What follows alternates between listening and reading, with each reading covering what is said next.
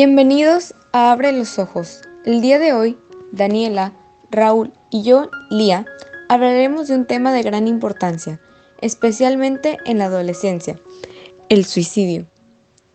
El suicidio es un problema que puede estar cerca de nosotros, pero muchas veces no lo notamos, ya que a veces simplemente se esconde tras una sonrisa falsa y alegría fingida. Hay veces en que todo parece normal, pero detrás de esa farsa hay un cúmulo de problemas desde lo más profundo de la víctima que los llevan a pensar que lo mejor o la única solución es quitarse la vida. A continuación, les contaremos un caso de esta problemática. Por esta ocasión, el implicado no desea que su nombre sea revelado, así que utilizaremos un nombre falso con el que nos referimos a ella como Laura.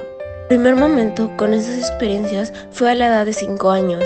Laura nos expresa que la razón de tan prematuro pensamiento se dio por su falta de integración en su propia familia, ya que ella sentía que solo era una persona más en esa casa. En sus últimos años de primaria, su ambiente estaba rodeado por este tipo de comportamientos. Estos comportamientos eran propagados por sus compañeras de clase, a lo que ella por un principio declaró que no era necesario. Con el paso de los años, sus ideas empezaron a fortalecer. La presión que se ejerce de parte de sus padres fue un factor importante para corromper su autoestima lentamente, porque esta persona no lograba satisfacer las expectativas deseadas llegando a crear escándalos contra superiores como maestros. En el último año de secundaria, Laura, al igual que muchas otras de sus compañeras, deseaba con todo su ser entrar a una escuela costosa y exigente. Ella mantenía buenas calificaciones, pero a pesar de eso, nada era suficiente para sus padres. A veces los padres de Laura no paraban de decir que eran muchos gastos y no les bastaba con que ella obtuviera una beca. Las peleas, insultos y todas esas cosas que le bombardeaban su ser día con día eran al usual. La situación en su casa era cada vez más complicada y sentía que su único refugio era la escuela. La tristeza de vivir en, en un hogar roto le despedazaba el corazón. Pero en un principio ella no quería que sus amigos se preocuparan por ella, así que procuraba ocultarlo.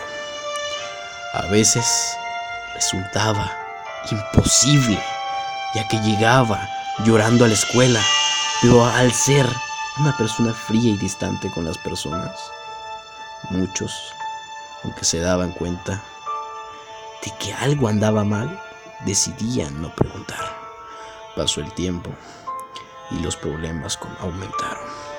E incluso todo esto empezó a verse reflejado en, en sus relaciones con sus compañeros los gritos, los insultos, las peleas. Todo eso formaba una tormenta. Una tormenta que hacía que a donde fuera Laura le cayeran gotas, gotas de dolor, convirtiendo su casa, su hogar, en un infierno. Cosa que al igual que una potente lluvia, la siguió a la escuela.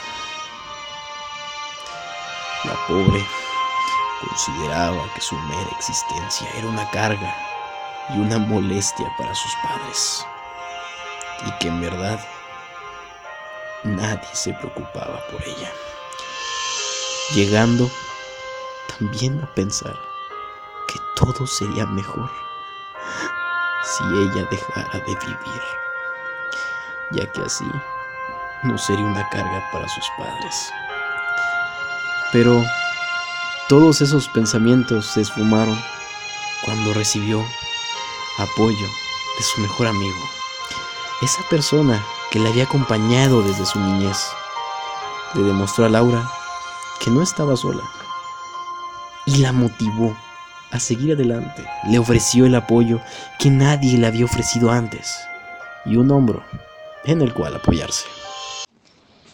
En conclusión, podemos decir que esta problemática puede ser evitada. En este caso, fue gracias a un amigo que estuvo dispuesto a brindarle su apoyo a su amiga. Pero principalmente se puede evitar si desde un principio una persona vive en un ambiente saludable, tanto en la escuela pero principalmente en la casa. Debemos recordar que el hogar y la familia influyen de manera significativa en la forma de ser, pensar y actuar de una persona. Por último, aquellas personas que pasan por una situación difícil, recuerden que no están solos, siempre pueden recurrir al apoyo de familiares, amigos, maestros o pueden acudir con algún profesional que les brinde ayuda.